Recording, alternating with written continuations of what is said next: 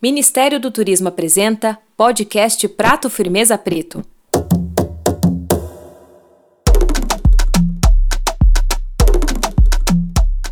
A gastronomia tem uma relação direta com a comunicação. É por meio da culinária que passamos ensinamentos, regras e valores. E isso está muito presente na nossa história quando a gente lembra daquela receita que é tradicional da nossa família. Um bolo que a avó ensinou a neta a fazer, aquele prato que une todo mundo no almoço de domingo, mas para além dos valores que são passados por meio da culinária, também tem a riqueza histórica e tudo que ela conta sobre um povo, uma época e uma cultura.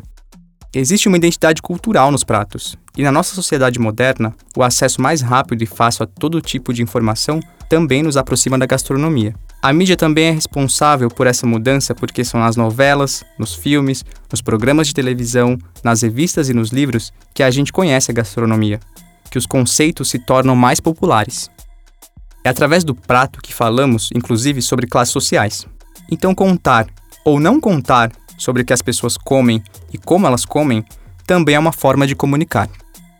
Meu nome é Guilherme Petro, sou cozinheiro, jornalista, educador e produtor cultural. E esse é o podcast Prato Firmeza Preto.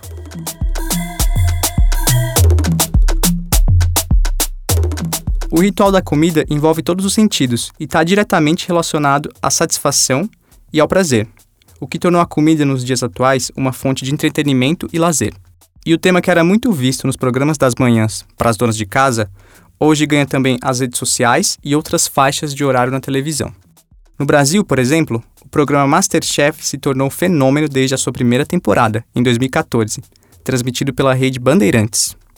O sucesso foi tão grande que o programa ganhou outras versões e também contou com a interatividade do público por meio das redes sociais, em 2015, a final do reality rendeu 87 milhões de impressões no Twitter. E por falar em redes sociais, quem nunca parou para olhar um vídeo de receita? Segundo dados do YouTube Brasil, canais de culinária têm crescido muito, principalmente durante a pandemia. E quanto mais caseiro, maior é o sucesso. O canal da Tata Pereira, criado em 2014, é hoje o maior do Brasil, com 3 milhões e meio de seguidores. E para falar sobre como a comunicação encontra a gastronomia, vamos conversar com três mulheres incríveis: as jornalistas da Vogue, Laís Franklin e Cláudia Lima, e a Larissa Januário, do Sem Medida. Laís, por favor, se apresente. Olá, todo mundo. Eu sou a Laís Franklin Vieira, tenho 25 anos e tenho duas formações. A primeira em dança, pela Escola de Dança do Teatro Municipal de São Paulo, e a segunda em jornalismo pela Faculdade Casper Libero. Eu sou taurina assídua, muito amante da vida noturna de São Paulo, é, das possibilidades da cidade. Acho que isso que me fez me aproximar muito desse universo da gastronomia, não só dele, né, do, do universo cultural em geral, que são minhas duas grandes paixões. Sua vez, Cláudia. Oi, pessoal. Meu nome é Cláudia Lima. É, eu tenho 50 anos, eu sou jornalista especializada em cultura, lifestyle e atualidades. E eu também sou uma boleira. Sim, eu tenho, tive um ateliê de bolos chamado Doces Bárbaros da Clô, em que eu fazia uh, bolos para todas as ocasiões. Olá, meu nome é Larissa Januário, tenho 41 anos, sou formada em jornalismo e atuo na área da comunicação há quase 20 anos. A comunicação ligada à gastronomia passou por várias transformações, principalmente no século XXI, na sociedade capitalista e voltada para o consumo. Eu gostaria que você contasse um pouco pra gente, Larissa. Qual é a trajetória do jornalismo gastronômico? Eu vi o jornalismo gastronômico se transformar, né? E mudando ao longo dos anos. Isso muito por conta das mídias, né? É, antigamente a gente era muito focado em impresso e depois veio a, a, a, internet, os sites, os blogs. Os blogs também foram se, se profissionalizando e hoje eu acho que a parte de jornalismo gastronômico, de guia, de indicação de lugares, ela se baseia muito nas redes sociais, né? Os próprios restaurantes passaram a ser os grandes atores dos seus, dos, da sua própria divulgação. Você vê aí muito perfil de restaurante hoje que é super forte, né? Que a própria, a própria casa se encarrega da divulgação do seu trabalho. É, então, hoje eu acho que a gente tem aí uma, uma certa democratização, apesar dessa de ser um, um pouco da uma visão romântica, né? Mas eu, como uma pessoa já madura nesse sentido e que estou aí desde o começo das, da, da internet no Brasil e vi essa, as coisas se transformarem, porque se você for olhar há 10, 15 anos atrás, a gente não tinha a possibilidade de ter acesso à internet como a gente tem hoje. A nossa relação com a internet mudou bastante, né? Antes, para você ter internet, você tinha que ter um computador, um computador que muitas vezes era um, um, uma CPU com uma tela gigante, ficava numa casa. É, a internet não estava individualizada, né? Os indivíduos não tinham internet no bolso como você tem hoje. E claro que ainda temos muita limitação do ponto de vista econômico, né? Nem todo mundo consegue ter acesso e se relacionar com a internet da mesma forma, mas de certa forma isso já é muito mais democrático do que foi ao, ao, a, anteriormente. Se através do jornalismo gastronômico a gente revela tanto sobre os comportamentos sociais e de classe, como fazemos a cobertura gastronômica para pessoas diferentes? Usando o paralelo entre o público da Vogue e o público das quebradas, por exemplo? Olha, eu atuei como repórter de cultura e lifestyle durante os últimos dois anos e meio, e é uma equipe, não, não era só eu, mas assim, o que eu tentava fazer era muito sair do, do eixo Rio-São Paulo, por mais que nosso público esteja todo concentrado aqui, eu tentava sempre tentei nas minhas pautas expandir um pouco, porque tem tanta coisa incrível acontecendo no Brasil. É, duas matérias que eu posso citar disso foi uma que eu, é, eu fiz sobre a farinhada, que é um produto que estavam lançando incrível de resgate desse, dessa cultura ancestral do Piauí, da região do Piauí. É, foi uma matéria muito especial para mim. A gente fotografou com a Carol Pita, que era uma das embaixadoras dessa, dessa empreitada. E outra foi sobre gastronomia amazônica, que também foi outra bem especial para mim, que eu entrevistei vários chefes das várias Amazônias, né, das várias regiões da Amazônia. E é muito interessante como em cada papo é, você vai destrinchando um pouquinho ali dessa culinária tão rica e cheia de processos ancestrais do nosso país, assim, que vai até, até todas as bases, assim, são indígenas, o que é muito incrível é, de ver como isso se permanece até hoje, sendo obviamente transformado e passado de geração por geração. Mas a nossa, nossa base ali vem muito da, da tradição indígena. Então, foram duas matérias que me marcaram muito. Quando eu vou pensar num conteúdo para postar para o meu público, seja no blog, seja nas redes sociais, eu busco é, trazer a, a, informação de um jeito mais claro e democrático possível. Claro que a gente está se referindo a pessoas que têm acesso à alimentação plena, né? Porque a gastronomia, infelizmente, ela, ela ainda é um luxo. A gastronomia como ciência e a gastronomia como autonomia é, é, é, e, e, até na questão da nutrição e da saúde, né? Ela ainda é um luxo para uma, parte significativa da população. Mas eu acho que quando a gente está falando de comida, a gente tem que sempre trazer isso de uma forma mais acessível. Então eu procuro pensar sempre a comida desse jeito, né? Apesar de que isso é, já é um privilégio. Que alta gastronomia e baixa gastronomia? De onde vem essa diferenciação? Alta gastronomia, baixa gastronomia, para mim, na verdade, eu busco falar de gastronomia com afeto, de culinária com afeto, é, comida afetiva mesmo, é a que mais me interessa e eu acho que ela pode ser feita considerando, seja considerando como alta gastronomia ou baixa gastronomia. O que se tem por aí como alta gastronomia é uma, né, mais sofisticada, com todas as aspas possíveis, é, e na verdade muito mais é, eurocentrada, no sentido de ter as técnicas ali, ou francesas, enfim. Mas que eu acho que a gente, aqui no Brasil, tem tanta coisa linda e sofisticada que pode ser ou não considerada alta gastronomia pela crítica, e que para mim é tão válido ou até mais, porque é uma coisa que passa de geração para geração, é, é aquela culinária como eu disse, afetiva e, e que tem alma, que acho que é o mais, é o mais fascinante, assim. é, de falar sobre, sobre gastronomia, de escrever sobre gastronomia, é, é muito sobre passar essa sensação de como, como é comer aquela coisa diferente ou, ou algum ingrediente que faz toda a diferença no prato, que ou dá um equilíbrio, ou dá um. um acentua um, um gosto diferente na boca. Então, assim, para colocar isso em palavras é, de um jeito simples e, e descomplicado nem sempre é fácil, mas quando a sensação é única, acaba sendo inerente, assim, e vai para o texto de uma maneira mais fluida. Quanto ao fato de existir alta gastronomia ou baixa gastronomia, é, essa é uma pergunta interessante e um ponto é, realmente que para mim é um ponto de sensibilidade até. Inclusive, recentemente, num dos painéis que eu participei aqui da, da Feira Preta, do Preta Hub, nós abordamos essa, essa questão, né? Porque o tema do painel era alta gastronomia. E aí, quando a gente vai trazer isso para um debate mais amplo, como, o que, que significa, né? Se existe uma alta, existe uma baixa.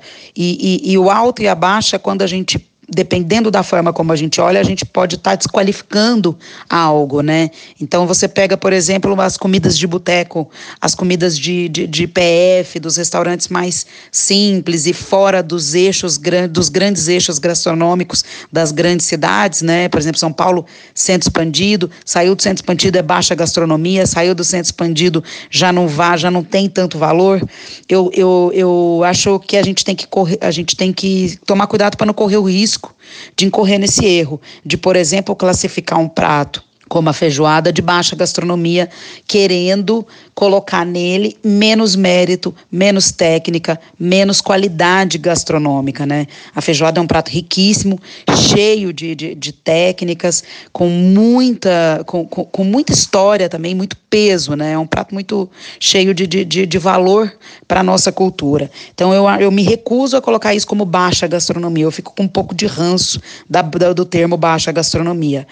Mas, ao mesmo tempo, quando a gente entende alta gastronomia do ponto de vista artístico, por exemplo, no painel a gente fez um paralelo com a moda, por exemplo, a alta gastronomia poderia ser aquela parte da, do, do avant-garde, né? aquela coisa que olha para frente, ah, que está olhando, está tá tentando construir algo que ainda ninguém consegue ver, né? Então, quando você vai para um desfile de alta costura, por exemplo, a gente não está falando daquela moda para sair na rua, para vestir, o preta-porter, né? O pronto para usar. A gente está falando de coisas para pensar formas, para pensar texturas, para pensar sabores, para pensar jeitos de, de consumo, formas de consumo que a gente ainda não pensou no dia a dia.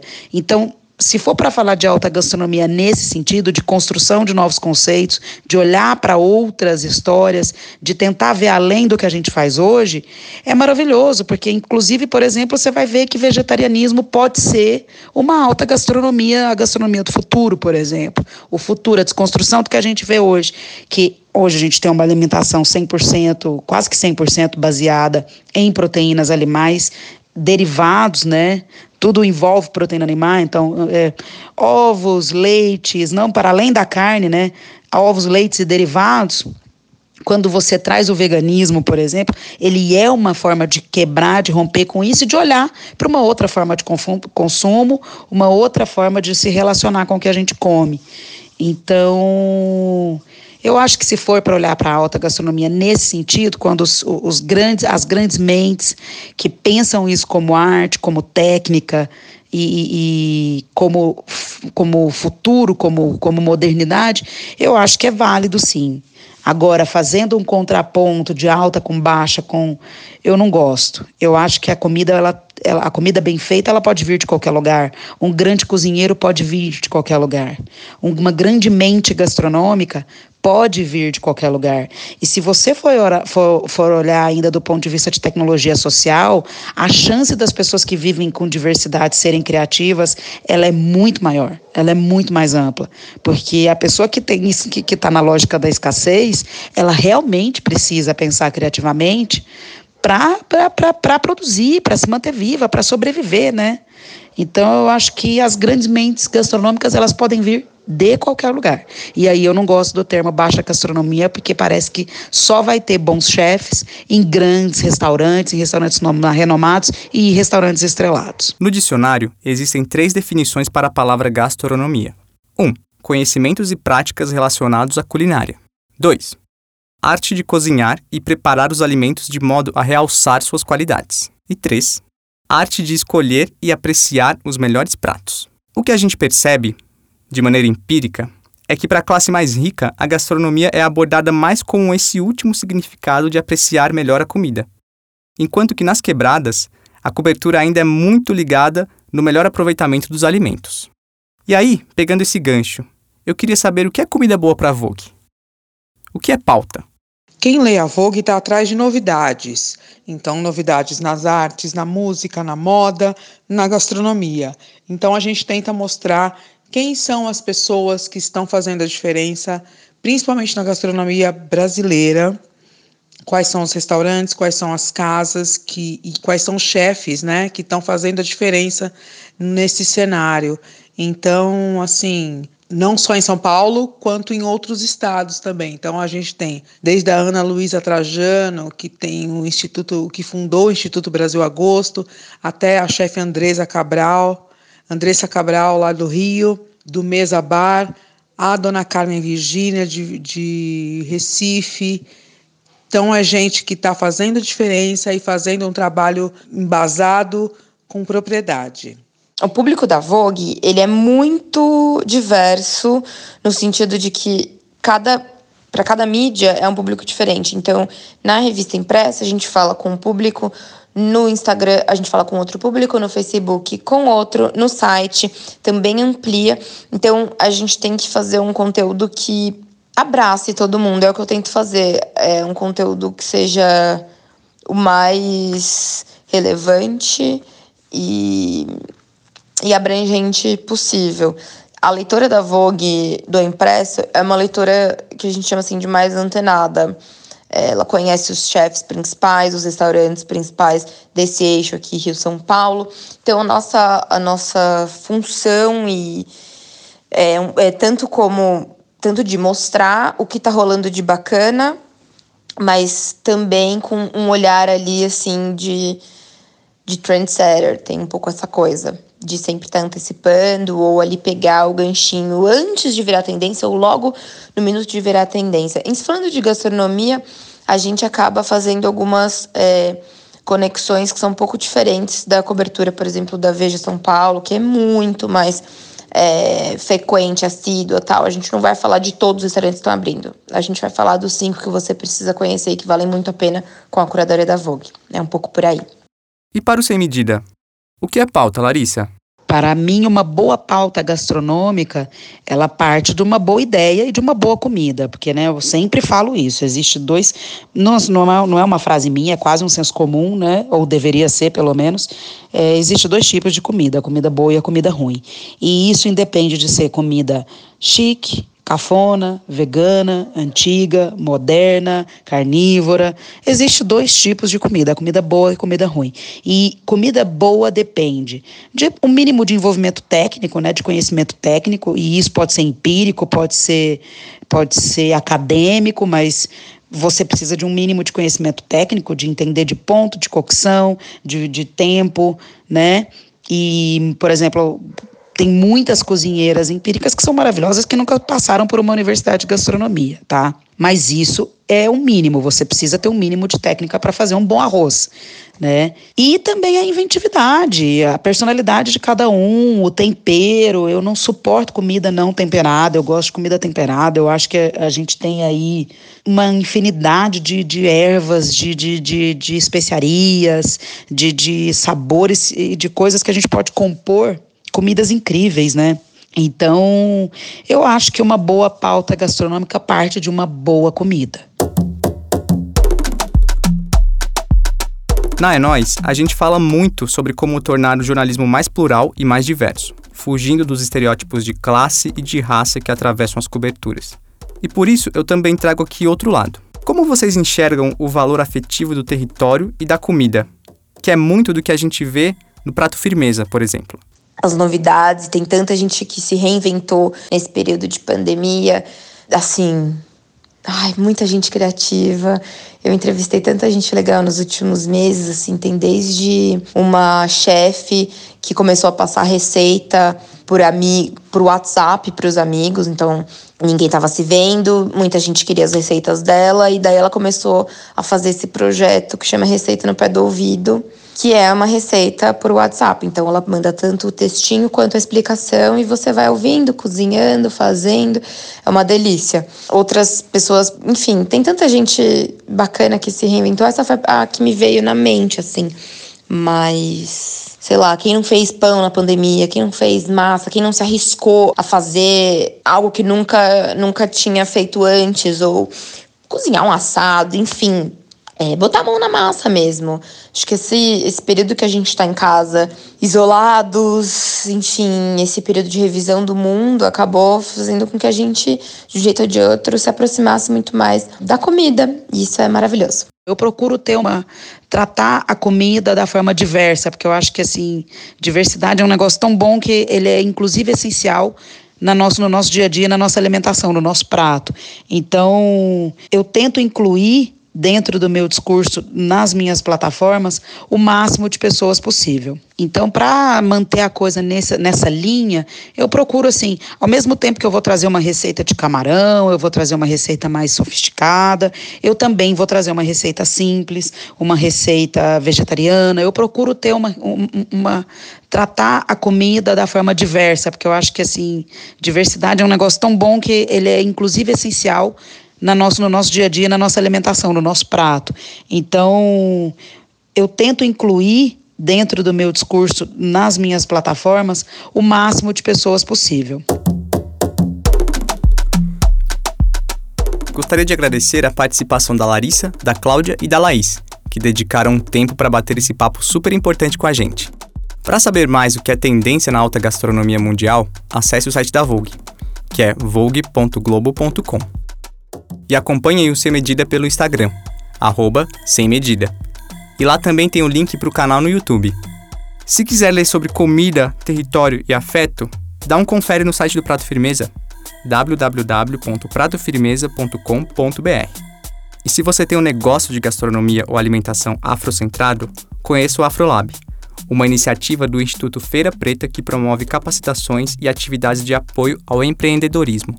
Esse foi o podcast Prato Firmeza Preto, uma produção da Nós em parceria com a Feira Preta. Ouça os outros episódios para a gente continuar essa conversa sobre gastronomia. A gravação e edição foi feita pelo Boris Percurso, aqui no estúdio da Preta Hub, no Angabaú, em São Paulo. A Gabriela Mesquita fez as entrevistas. Jamile Santana fez a pesquisa e o roteiro. Eu, Guilherme Petro, somei na pesquisa também. A Jéssica Mota e a Amanda Rara cuidaram da produção e da edição do texto. Esse projeto é realizado pela Lei de Incentivo à Cultura, com patrocínio Abril, Atacadão, Total Express e Uber. Apoio da Fundação Cargill, realização da Nós e Secretaria Especial de Cultura, Ministério do Turismo, Governo Federal, Pátria Amada Brasil.